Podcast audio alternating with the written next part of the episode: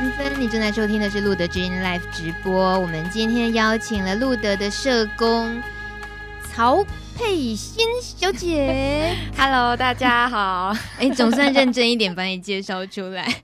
大家看到海报，呃，形容是当急惊风遇上童颜女社工。大米自己承认这么 带一点点低级下流的词是 我自己想的。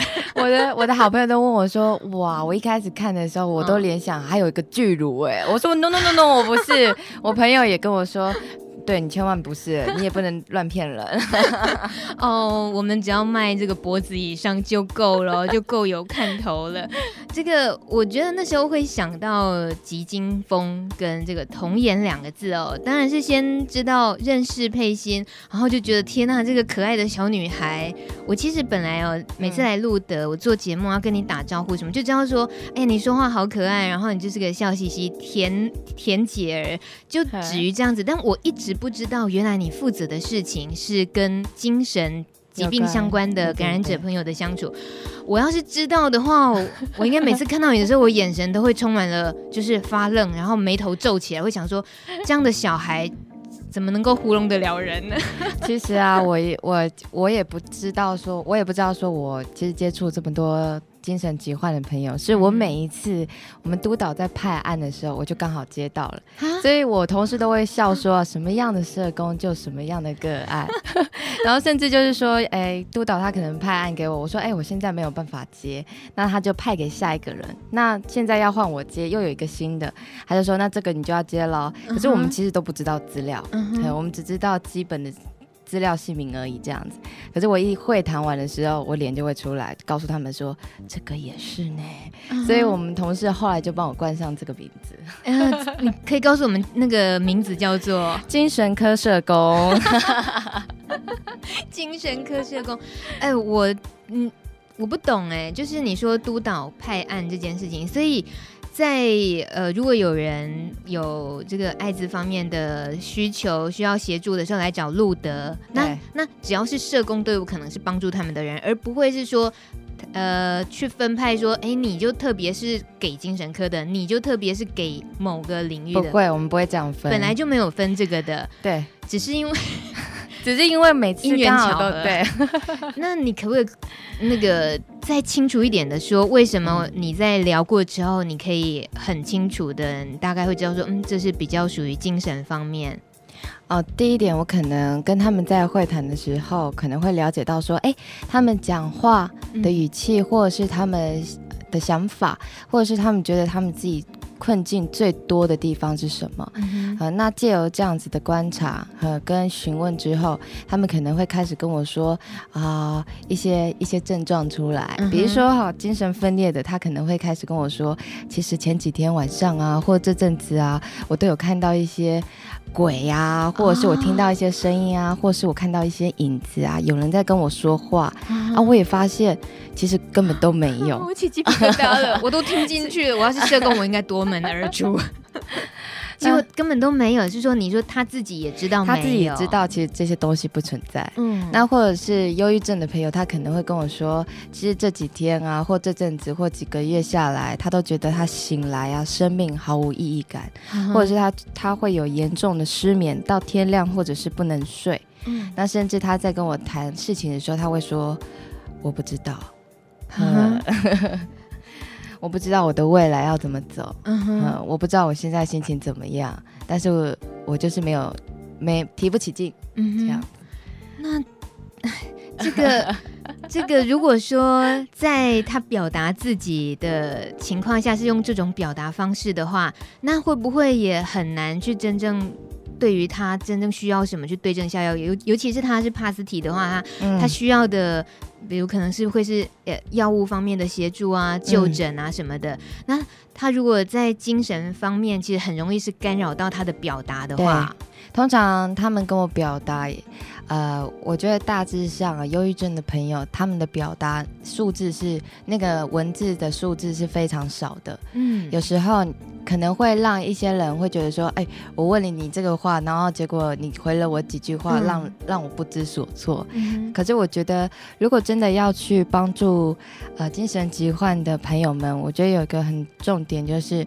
你要有耐心，不管他有没有说话，或者是有没有接话，或者是还有没有再说更多一点，你都要有耐心的待在那个那个小房间，或者是他身边等他说话。嗯，嗯，那再来就是，呃，你要听懂他说的话。哎，有时候其实没头没尾哦，嗯、可是抓关键字。嗯，然后另外一个就是他说的话，你要相信他。哦，这一点好像特别重要哦。嗯，因为他说有鬼，你也必须是真真正的在当下很诚恳的。嗯，我相信你说的，你看到的是这个意思吗？我通常会跟他们说：哇，你看到鬼哦，那他长什么样子？他声音怎么样？你在挑衅他，你在挑衅他吧？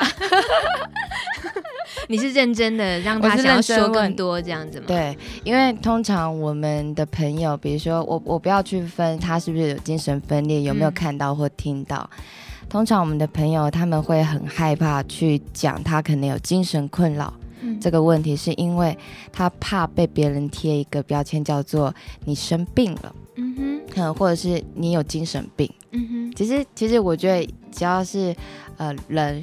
其实都很害怕被贴到这个标签，对，嗯，所以对于说自己有精神困扰或者情绪困扰或者失眠，我们通常其实知道有这个症状，可是我们好害怕去看医生哦。嗯，嗯，那你你说不能够说，就是说一讲你生病的这件事情，对他们来讲是他们自己也害怕面对自己的部分。对，没错。可是，呃，在精神共病这件事情啊，嗯、他除了知道自己感染了 HIV 之外，他也知道他精神这方面，通常啊，嗯、如果轻微一点的，可是，在你看来，嗯、如果说在你看来，其实也也影响你已经蛮大的话，你你你也得要协助他们在精神科方面的就诊嘛。对，那其实会分两类啦，嗯、一种就是他会直接说。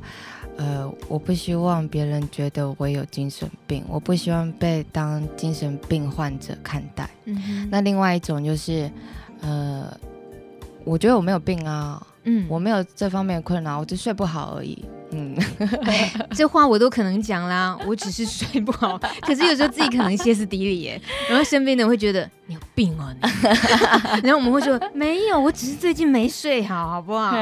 有时候自己其实是搞不清楚的，对，会搞不清楚。但透过他在，比如说跟比较一个冷静的，然后但是都带着带着甜美笑容、没有杀伤力的社工的时候，他可能就会流露出来，他其实真正遇到的问题。对。可是你这样子就是这样甜甜的笑笑的，到底他们 他们怎么样打开心门的？等等等等，我应该先说，到底，嗯，你为什么会对于这个领域这么的有兴趣了解，然后甚至于从事社工的工作，可以服务这一些朋友？好 好，我分享一下。其实啊，我要我要先出卖一个我的好朋友，尽量 一个很知心的好朋友，她是女生。嗯、那那时候我才大学大三而已。那那时候我的好朋友她当时候发病了，是躁郁症。那其实我当下我我不我不太明白，一个每次班上不用去考不用去上课，然后自己念书的的的人怎么。会得到躁郁症，我就在想说，哎呀，他是不是遇到什么瓶颈了，所以才会有这个状况出现？那我就发现他其实那时候挺严重的，他要住在那个精神病院里。啊、所以那时候我记得我保持着一个心，就是说我很关心他。嗯，虽然其实那时候我们并不熟，但是我觉得一定有原因。那我也在想，如果我自己是精神病患者的话，我一定也会有一些。担心或焦虑哈，嗯、所以我是抱持这样的心。我记得我是每个礼拜都会去看他一到两次，自己骑摩托车到龙总去。荣总的精神科，哎，精神病房。精神病房。那时候我进去的时候，我我我记得我还蛮紧张的，因为我不知道说里面的精神病患者。他们的状况是怎么样？嗯、有时候会有那种想象啊，人家都会描描述说都关在哪里呀、啊，或是手铐脚镣什么有的没有的。对，呃、那些标签很多的。嗯，或者是痴痴呆啊，两眼无神啊，哈。我进去之后，其实也要通过一些关卡，东西都要收好，锁在柜子里面，都不能有一些利利利利刃啊，有杀伤力的东西，或者是手机。嗯，好，那进去之后，我发现，哎，我的好朋友。他只是反应比较慢一点，嗯，跟他在学校的时候不一样了吗？反应比较慢了，很反应比较慢，嗯，然后比较没有什么太多的情绪，甚至可能不爱讲话。嗯，但是我我又发现，哎。再一次去看他，再下一次再去看他，再去看他的时候，哎，他慢慢的愿意跟我讲话。甚至我记得印象很深刻的是，我们在吃饭的时候，有一个已经很严重精神分裂的女病患，她就跑来我旁边大声喊：“我是王子，我是王子，我是王子。嗯”然后我当下我也不知道说，哎呀，我我该怎么办呢？现在是要理还是不理，还是不要看他的眼睛，很怕招惹到。可是我后来发现，哎。去了这么多次精神病房之后，我觉得其实精神病患并不可怕。嗯哼，呃，他们都有一个很深的故事，而让他们今天成为什么样的人，然后最后他们可能因为承受不了了，然后发病。嗯，所以我觉得，哎，原来我我可以在他们身上看到他们很努力的部分。嗯，嗯，所以我也想一想，哎，我的好朋友的确也是，他很努力的成为一个好小孩，嗯，然后一个很优秀的好学生，嗯，然后是一个呃，朋友有难就会出手帮忙的那种知心好友，哎呀，所以我就觉得说，哦，我我想要了解精神疾患，嗯，所以这也可能是因为。我有这样子的一个一个磁场吧，嗯、我都会这样笑，说我有这样的磁场，所以我在录的工作的时候，我就发现，哎呀，怎么怎么我每会那个会谈，如果你很很浅的话哈，嗯、你其实就很很表面的处理了了一些经济的困难啊，就医的困难，可是如果你很深层的去了解，哎，他怎么走过来的，他内心状态怎么样，你会发现，哇，有好多故事，你根本来。该来做节目的，就是很会听故事的人啊，嗯，对吗？哦，对，尤其是真的要对你关心的这个人，真的对他好奇，然后他会感觉得到你的好奇，他就会愿意说。对，有时候呃，说还真的是很好的治疗。对，没错。在精神方面的话，也是需要。你就是说，能够这样懂得说说出来他们的情况，这个的具体的帮助是有怎么样的影响吗？嗯、呃，我觉得当我觉得我们精神疾患的朋友，他们通常在表达上面他们会比较压抑，嗯，他们会觉得，哎，我这样说了，我怕说错了，嗯、或是我怕我这样说了我会后悔，或是我觉得我我我说了，对对对，我不应该说，哦、嗯，可是。其实这个也是他们对自己的期许啊。嗯，嗯，我我前阵子我才看到一篇报道啊，精神科医师写的，他说哈，呃，是。很完美主义型的，对自己要求很高的人，哈，他才他才会得到这个这个精神疾患。嗯、就是说，其实他他要表达的是什么？他要说的就是，我们通常都会以为哈，那个抗压性很低的啦，嗯、或者是哈那个情绪管理不佳的才会得到精神疾患。可是不是，嗯、相反来，他们对自己要求很高。嗯哼，这听了很有压力，因为我们通常真的也都是蛮要求自己的，就是。嗯啊，好了，我也承认，我也是有一点点，就是哦，这 虽然就是表面大咧咧的，可是就是自己面对面对自己的时候，嗯，呃，在生活上啊什么那些的时候，都会就是严谨的那种东西是有的。可是这个就变成会不会佩欣你也比较懂得说什么什么样的人是懂得让自己放松，就即使是完美主义者，嗯、对。对啊，人有没有哪些技巧是你会觉得哇，他这样子是会对自己比较好，不会把自己逼太紧了？嗯，我通常啊都会跟我们的感染者朋友说啊，我会讲一个，不管他有没有精神疾患，我会说哈，有时候我们呃选了这条路，然后我们发现，哎呀。那个岔路突然变多了，我不知道该怎么选择，或者是突然一个、嗯、一个石头崩塌了，瀑布出来了，阻断了我们要前往的那个捷径，我都会说，那我们再调整就好了，嗯、只要做调整，其他的都不用做。调整，对，调整。通常啊，我们我们一般哈完美主义型的，嗯、或是我们对自己要求很高的，我们会说啊，这条路被阻挡了，那我要怎么办？我是不是要找什么路？我是不是要找什么捷径？哦，哦，我是不是急？对，我会急会急，然后会想要找出至少有两三种对策，嗯、或是赶快解决的办法。可是我们通常会急于说要解决，嗯嗯，我们知道说遇到困难就是要解决。可是我后来发现，哎。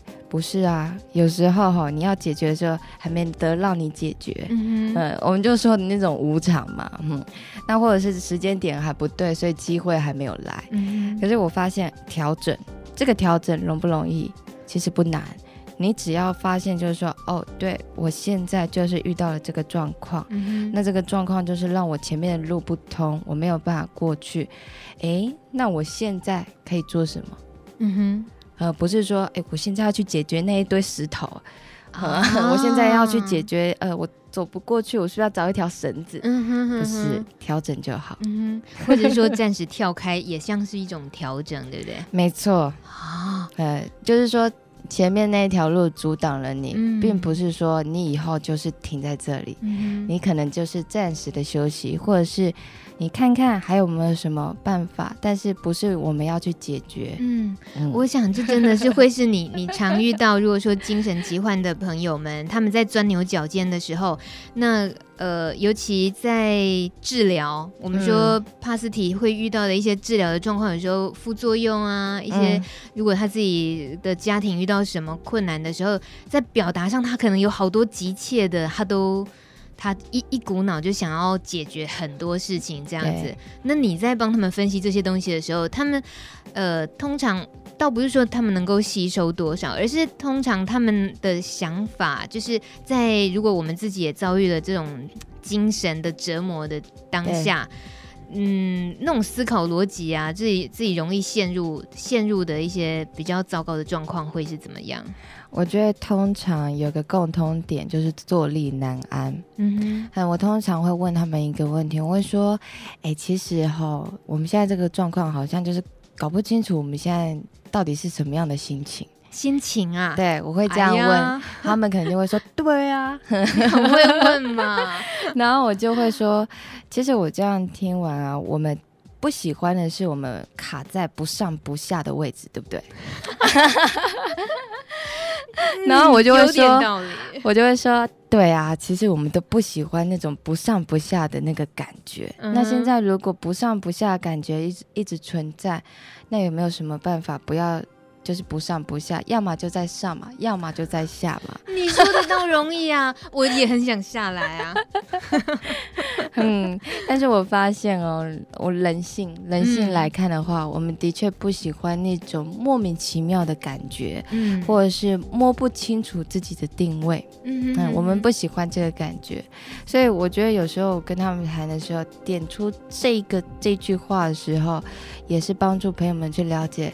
对，我现在的位置在哪里？嗯、我有没有需要去调整？嗯，我有没有需要去改变？或者是我回头来看看，我这阵子是不是都处于在这个很焦虑、坐立不安的状况里？嗯嗯，我觉得慢慢听出那个难度在哪里嘞。如果说今天有呃有人打电话进来录的，嗯、说他呃上班然后被同事刁难，好了，嗯、被主管刁难说。呃，可能是觉得，哦，你你那个你是感染者，然后我其实有谁其实有很害怕什么？你去坐在远一点位置好了。我在讲的是，如果说不是办公室的这种霸凌啊，嗯、就是因为这个疾病的霸凌。嗯、假设这个问题，那如果这个人来投诉，他希望他希望问解决这件事情的方法的话，嗯、然后有有精神疾患的朋友的。嗯。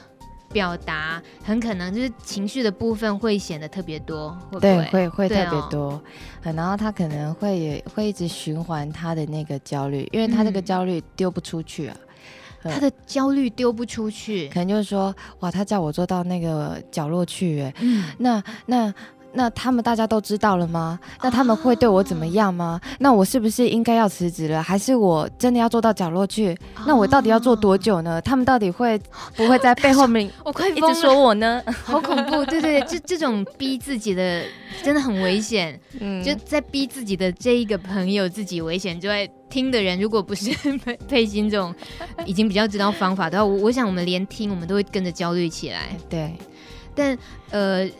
如果是换成另外一个人，很可能他其实他的不管是个性，或者是他表达的方式，可能是说他们这样就是不公平啊，这样没有尊重我的工作权，我要去哪里抗议？嗯、我对啊，嗯、我可以写什么申诉？对，对就还会很具体，会说，哎、欸，路德，快点帮我，我需要的是什么？他可能很可以很清楚知道自己需要什么。对，大部分来讲，你觉得大部分会知道自己需要什么的人多，还是情绪的部分比较多的这种状况是常见的？我觉得大部分的人会比较知道自己不要什么，但是不见得知道自己需要什么。啊、然后，呃，情绪的出出来状况要看他个人是比较会心门开的啊，还是心门不开的。嗯，嗯你这说的真好，就是一般人知道自己不要什么，对，不要什么，可是需要的并不知道。对，但往好处想。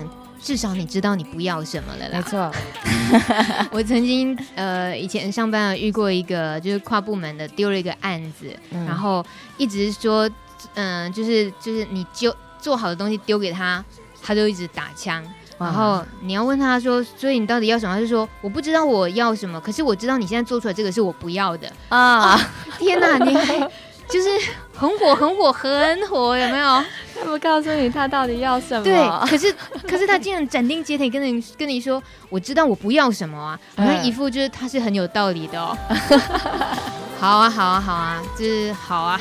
我当下真的只能就气到说不出话。不过好歹事情总是会解决的，就是在沟通的过程里面，我觉得试着去知道那个人到底怎么了。对。对、哦嗯，他他不要这个东西，他可能有他的原因。嗯、那通常我跟那个精神疾患的朋友们在一起的时候，我发现哦，他们通常内心都会有一个，呃，我们心理学家称的内在誓言。内在誓言，对，内在誓言、呃、发誓的那个誓言，没错没错。Okay 呃，这个可能是从小到大所养成的一个内在誓言。内在誓言它有很多种哦。嗯嗯，可是这个内在誓言，它会怎么样影响着他呢？他会一直影响着他，直到他终于解决这个内在誓言。嗯，嗯，比如说我们的一些精神疾患的朋友，他们可能会有这个精神疾患可能的原因啦。我说假设哦，就是我不能被别人看不起，被别人看不起，我就是没有用。嗯，所以带着这个内在誓言的时候，他会不会要求自己很多？嗯，会不会期许自己是一个什么样很好的一个完美的一个人？会。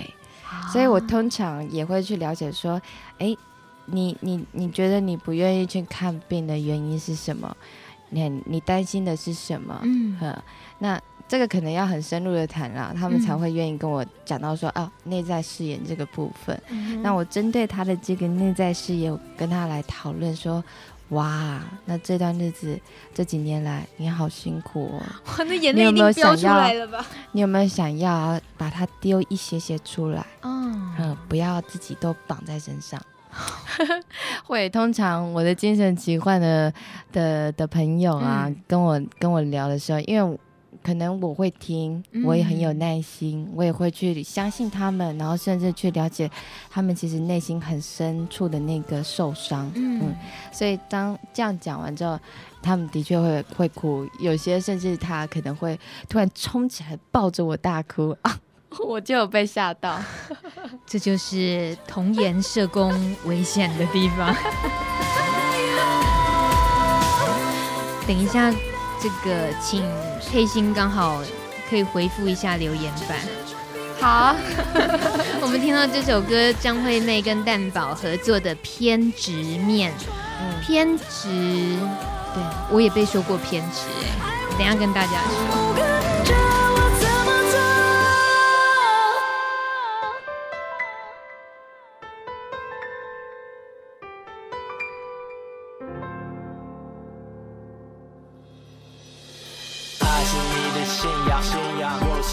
信徒，信徒越是过得迷惘，越越越是感到幸福，幸福让我进去更深更深更深，怕我伤害，跨跨跨过我的自尊，跨不过的精神障碍。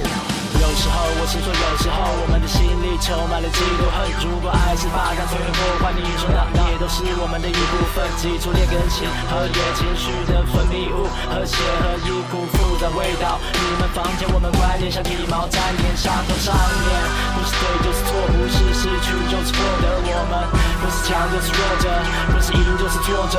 偏执让高潮传遍全身，经络心里人被痛苦迷惑，身体皱褶里汗水逼迫，永远在。在这生活中的你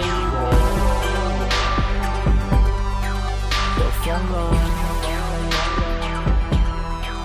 都疯了。偏执面，其实偏执这两个字，我自己光是呃。自自己的感受上都觉得，哦，好恐怖哦！我自己会觉得是一种恐怖的气氛，因为有时候，嗯，你就身边嘛，或者是看电影，就一些人比较激进的那种个性，或者在表达能力的时候，你会觉得啊，我们不要这样，我们不要这样，因为这种会给人家好压迫。所以当有一天一个呃跟我很密切在工作上合作很久的人，然后有一天他会丢出说，其实。你还蛮偏执的时候，我会自己好紧张哦，我会觉得 天哪，我有吗？然后后来想一想，我会觉得我不能去否认这件事情，很可能我就是在工作的那一面，在就是就就是会有某种程度的给人家压力吧，可能会有过那样子，但是好歹至少我只听听过这一次，所以。可能我自己如果太要求自己不要这样，也反而也是压力，对不对？会会反向给自己压力。嗯，就是你刚刚讲的内在誓言这件事情，我回去要好好想一想，我会不会有什么内在誓言？你这倒是每个人一定都有哦，啊、真的、啊嗯，一定都有。你愿意分享你的内在誓言是什么吗？哎，突然突然要我想，我会想不到。OK，我觉得这是很，但是我有写起来。嗯，我自己回家有有做这样的，但这也应该蛮隐私的吧？对，这是蛮隐私，是蛮隐私，所以我不能够随便问就随便说。对，这是蛮隐私的。你当有一天遇到一个你信任的对象，你想讲的时候，你就自然会讲，所以不能逼人家讲出那个内在誓言。对，大部分可能自己也不知道。对，大部分不知道，就是一直在那种叫什么呃，就是那个有点下蛊吧，就是 关你意思就是说哈，当你交了第一个男朋友。他们同种个性，你后来交的男朋友又同种个性，第三个男朋友还有相似个性，哦、可是你们的相处关系一直都是一个很微妙、嗯、紧张又冲突，但是你又难分难舍的那种。看医生，爱屌看参戏啦，这种、哦、你台语嘛是真没练的，爱屌看参戏，你个讲几个？不要不要不要不要不要献丑了，好可爱。刚刚的留言板刚好就有个朋友说：“佩欣你好漂亮，这样子会不会很危险啊？”你不是说？就是有人很认真的在在抒发完了之后就，就就太感动，然后就把你抱起来，吓到你了。通常是姐妹，oh. 那个异性恋男的话，可能就不太可能会做这样事。你会跟他用隔间问讯，对不对？不过我曾经有遇到一个一个精神分裂的的朋友，嗯，嗯，我们现在精神分裂已经叫改名叫做思觉失调症，思思想的思，对。知觉的觉，对，感觉的觉，思觉失调症，对，哇塞，这是医生想要整人吗？为什么把名字？不过他这个很有道理哦，他的意思就是说，我们在思考的这个思觉上面，呃，我们陷入了一一团乱，嗯、我们没有办法去去了解我们现在思考的这个这个路线跟这个状况，嗯、所以我们会叫做它失调了，嗯，所以是思觉失调症，就比较不会是说我们之前讲的精神分裂，其实你精神分裂，你要去想这个，其实你也很笼统的、很模糊的在想精神分裂是什么。哦，精神分裂听起来比较戏剧化，对，比较戏剧化，也会比较吓人啦。对，像你刚刚呃提到你第一次因为朋友躁郁，呃，躁郁症还忧郁症。躁就是种种躁郁症的关系，然后你进入那个精神科精神病房的时候，我满脑子都出现的是《飞越杜鹃窝》电影的那些画面，《飞越杜鹃窝》嘛，就是那个杰克尼克逊的很经典的电影，大家很值得看。他还探讨了人性的那一面，尤其是精神病院在早期啦，对，早期那种感觉就是很多也有很多非法的治疗的状况，比如说电疗啊，还有你刚刚在讲朋友啊，这讲话比较慢啊，你说这比起在学校的时候说话比较慢，这种我心里面想到的是啊，是不是要？喂的太多，有可能他可能在治疗的阶段要进入的时候，嗯、他的反应会比较慢一点。嗯、那可能他刚开始在吃药的时候，药物其实要去没合身体的机能嘛，嗯，所以他会有一个缓冲期。那另外有可能就是还要再调整药物。不是说我们医生一开药给我，我们马上就可以适应，有可能也有不适应的时候，嗯、所以这些都只是一个身体在反应，哦，我在吸收这些药哦，嗯、可是也要观察一下那个药效怎么样，太重太轻都要跟医生讲哦，自己能够怎么样判断？就已经说话变好慢，嗯、医生是不是下得太重？是这样子。是辛苦的啦，真的。嗯、所以你能够感觉到他们又要面对精神方面的治疗，这些呃对身体的侵扰、对精神的折磨，然后还要给他们在帕斯提这方面的一些帮助。嗯，对，能够知道人家哪里不容易哦。就本身自己也是蛮有特异功能的，我觉得其实我对这个领域啊有兴趣，也是一个我自己本身也是有点神经质，我都我都不好意思说了呢。内心比较敏感，比较细腻，所以我对于人性的这个了解，我会去找很多答案。嗯、那在找的这个过程之中，因为我那个感觉的那个吸收力其实很强，嗯、所以我很容易进到一个情。进里面去了解，哦，原来这个故事在说这个主角遇到了什么状况，他有什么样的心情，嗯、所以我觉得应该也是我们常说的投射，嗯，所以很容易知道那个那个心境。所以我在在在会谈或者在辅导上面，人家说，哎，佩欣怎么可以讲的这么的贴切？嗯、你怎么可以这么懂我的心情？我觉得也是因为我个人的这个特质啊。嗯、可是你。如果自己呢也刚好有压力，或者是遇到一些私生活方面有一些遭遇一些困难的时候，就是也是已经比较属于高压的承载，已经有点负荷不了，然后又在面对面对这样子的对象的时候，会有没有差点抓狂，或曾经抓狂过？有，我我 我其实有一个很很明显血淋淋的一个例子哦。我有一个个案，他是躁郁症，但是他不是一个很稳定在服药的。那那时候他又因为那个肛门啊还是直肠有肿瘤，所以切除之后啊，发现啊小菊花没有办法愈合，常常会漏便。嗯哼。那这时候他躁郁症又复发了。那那时候要要。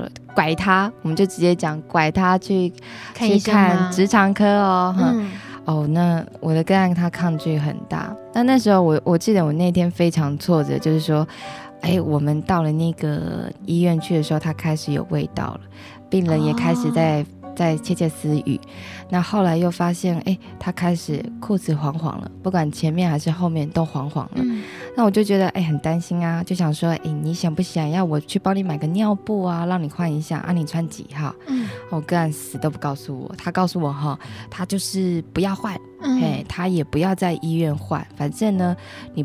你不要帮我买这些，你帮我买，我觉得很浪费钱。家里还有一包，我要留在家里用。哈，后来我就我就想说，好，那也没办法了。后来他终于到那个味道啊，跟那个状况已经很糟的时候，嗯、我在跟他提的时候，他才愿意去那个医院的那个精神科社工那边跟他领取尿布。嗯、那我记得哦。我那时候要说服他去去精神科那边好好的坐着等我，嗯，嗯，然后我们拿到尿布之后，然后我又要帮他去买裤子嘛，嗯，嗯，我跑了全家，又跑了便利 Seven，又跑了其他药局，嗯、终于买到了，哈，然后他就告诉我，我不要，嗯，嗯，然后后来又跟他说，呃，我们先换好，我们今天也不要看医生了，今天好乱哦，我就一直在安抚他，结果到最后。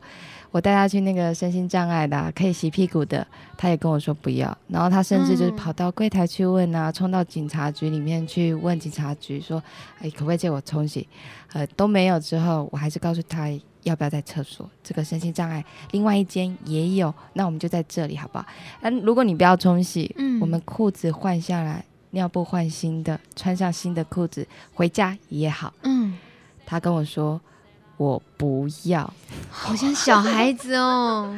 我那时候，我当下我真的是觉得，哦，我气爆了，我的那个耐心已经失去了，嗯、因为我们本来要很顺利就要看到医生的，嗯、我们就要解决我们未来要不要开刀，呃，可是他突然什么都不要的时候，嗯、我就觉得，啊，我我也我当下我也把什么东西都丢给他，我说好，那你就这样子坐公车回家，他也是坐公车哦，嗯，呃，他就说好。然后后来我回我走路从台大回路的时候，我就在想，为什么他今天会有这样的状况？他曾从来都没有过。嗯、后来我了解，他一直想要坚持他不要在台大医院换尿布的原因，嗯、是因为他要维持他最后的尊严。他说：“嗯，路的跟我家才是我的家，我不要在家以外。”嗯。换尿布，这个是我很隐私的事情。嗯，后来我懂了，我就放下那个生气跟那个、那个、那个不耐烦。嗯、可是这是在你说走路回来的那一段时间，自己又去 好好的去消化的，嗯，然后自我调试，对，调试。其实我觉得，哎。其实不要说我们精神疾患的朋友好了，其实只要是我们觉得他是我们很在意的朋友、亲友，我们真的要有耐心的去听他们背后其实操环的那个东西是什么，操到底在操环什么，对不对？那他也就这样子自己就是搭公车回家，对，而且他其实非常聪明哦。嗯、他从我们路德离开的时候抓了一叠报纸出去，他做的时候拿报纸出来出呢。其实还理智都还是有的哦，就是。最后的尊严，他还是要护卫着自己要的那个东西。对，剩下的没关系，他都能忍受。他他伤了你的心，他或许自己其实也知道。对，他后来就是我回到办公室的时候，嗯，他就打给我，打我手机，然后就跟我说：“姐姐，我已经回到家了，今天很不听话，嗯、对不起。”啊，哦、好可爱哦！可爱的时候很可爱，哦、可恨的时候很可恨啦。有 有有，咬牙切齿，佩欣咬牙切齿的样子。我们在这个留言板上呢看到的这个，有人就很好奇，我们刚刚在讲的内在誓言这个东西耶。嗯、对，这这是今天佩欣送给我们一个很好的礼物，我们回去自己可以好好想一想。然后七号留言，他说：“这位社工有个善良的心，嗯、真是不可多得的人才呀、啊！” 哎，美丽，这个七号留言留言，你想要挖角是呗？是要把它挖到哪里高就这样？然后。呃，大家对都在猜，很想要知道自己内在誓言，然后要怎么样才能知道呢？就刚刚像佩欣讲，对，如果就是说啊，你你发现哦，呃，比如说哈，呃，你有一个很强的信念。然后那个信念可能会常常一直出现在你脑海中，嗯、甚至它可能是很直觉的出现，然后一一直在提醒着你。嗯，你可以试着去把它写下来。通常我们要把它想出来啊，这是不可能的代志。嗯、哼你要在一个夜深人静、安静的时分的时候，你写下内在誓言的时候，你开始写符号一的时候，你开始去想。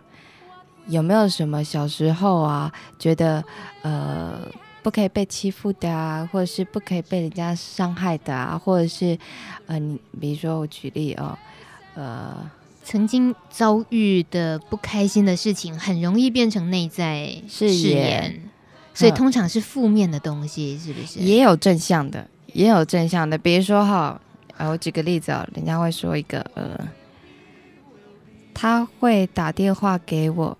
就代表他在意我，他关心我。我怎么听起来像是傻女孩 会做的事？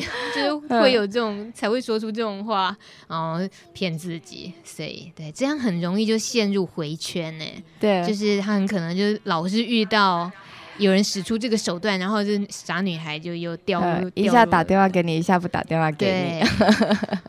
通常会就是内在誓言是我们很期望的。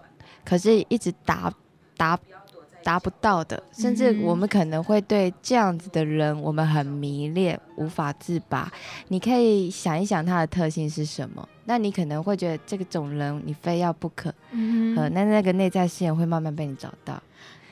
找到的时候，其实是去修正它。我觉得如果这个内在誓言。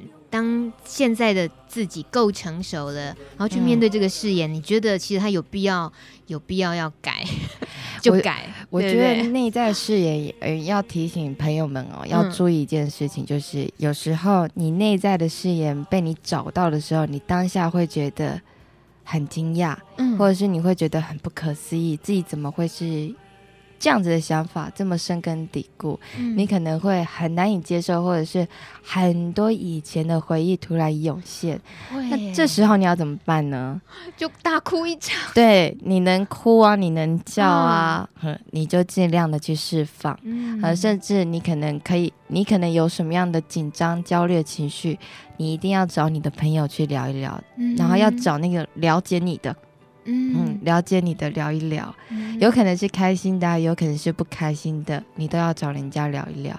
你不可以就是，呃，找到了之后，你好像在收集宝藏，可是好那些情绪回忆起来的时候，嗯，你自己窝在房间里承担。嗯，嗯，这个我要比较提醒大家，内在视野你找到了，你你你可能会想说，好，原来是这个东西一直困扰我，嗯，好，我找到了，好，我要来改变它，不，不是改变。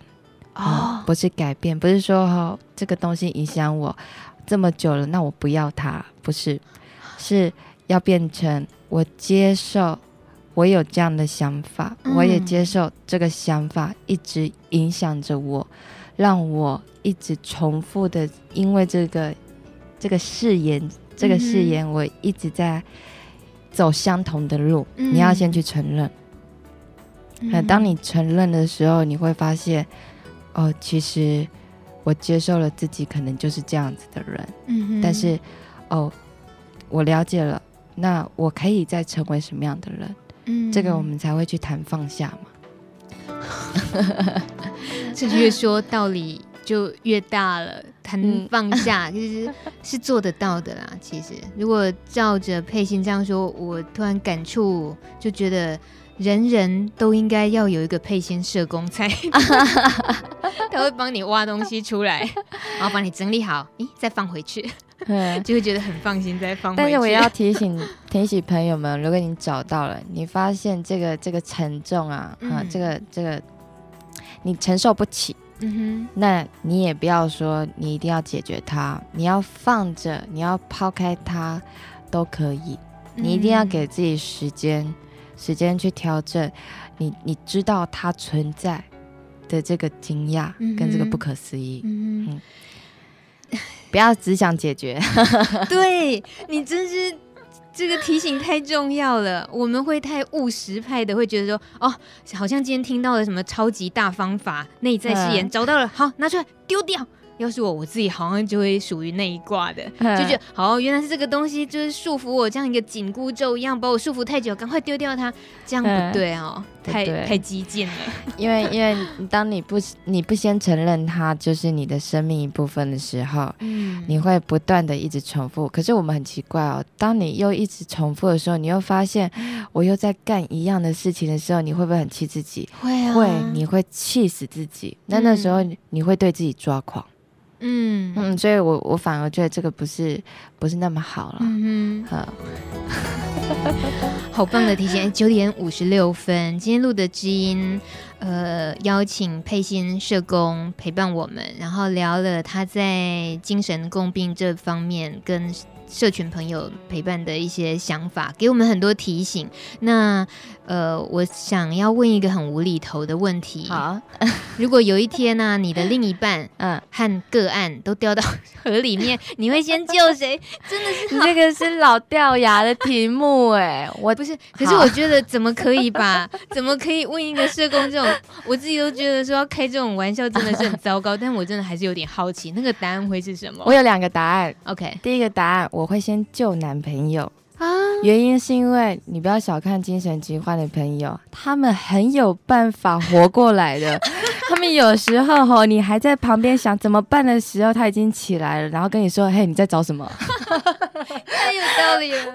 然后第二个是你男朋友刚刚已经打电话进来说他要跟你分手，怎么可能？哦，你说你要先救他，对不对？哦，他他要跟你结婚，但是第二个答案你是不是？好，第二个答案是我两个都不救啊。啊我当然是先去找棍子，然后把他们两个捞起来啊！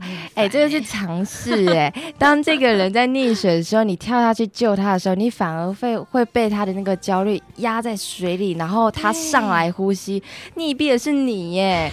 所以你要找的是工具啊！天哪，你也太幽默了吧！原来最后其实。除了自己要好好先存活下来，然后再来就是不要低估了精神疾患朋友的实力。没错，没错。我相信应该跟你合作过的，就是不管是你的个案还是你的同事，嗯、应该都会觉得，呃，佩欣这个除了外表太没杀伤力之外，嗯，在能够当朋友啊，然后。嗯就是朋友还是共事合作上，应该都是可以给人家很多意外收获的人。那你你自己今天走到这一步，然后如果说最后提醒大家，在看待精神疾患这个这种疾病上，嗯，你最最需要提醒大家的一一句话是什么？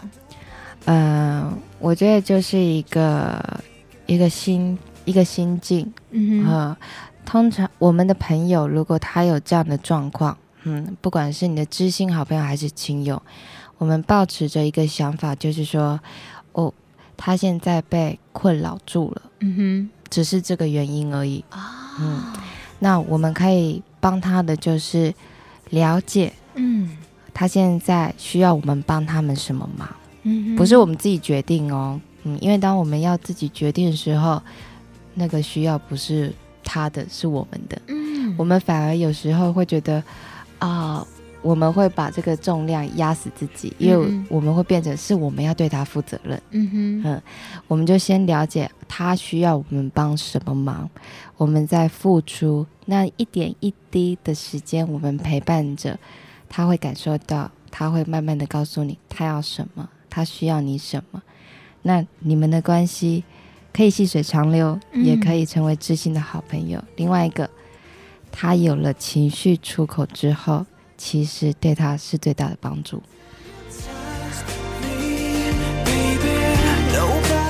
Until you，直到你出现，这首歌好适合哦，好适合。对，就让需要的人在适当的时候遇到了很。很棒的，愿意听他说的人，然后让他情绪有出口。对，这是佩欣今天跟大家分享很实用的，不管是精神或者身体的其他病痛都一样。我们如果想要陪伴一个人，这都很实用。佩欣，谢谢你。你今天我们几乎有点像在听零二零四，因为你 几乎都用气音。我们其实我今天也很想要分享很多很好笑的事。已经十点了，不好意思哦，下次哦，不好意思哦。好，下次喽。谢谢佩欣，谢谢大家，谢谢大米，拜拜，拜拜。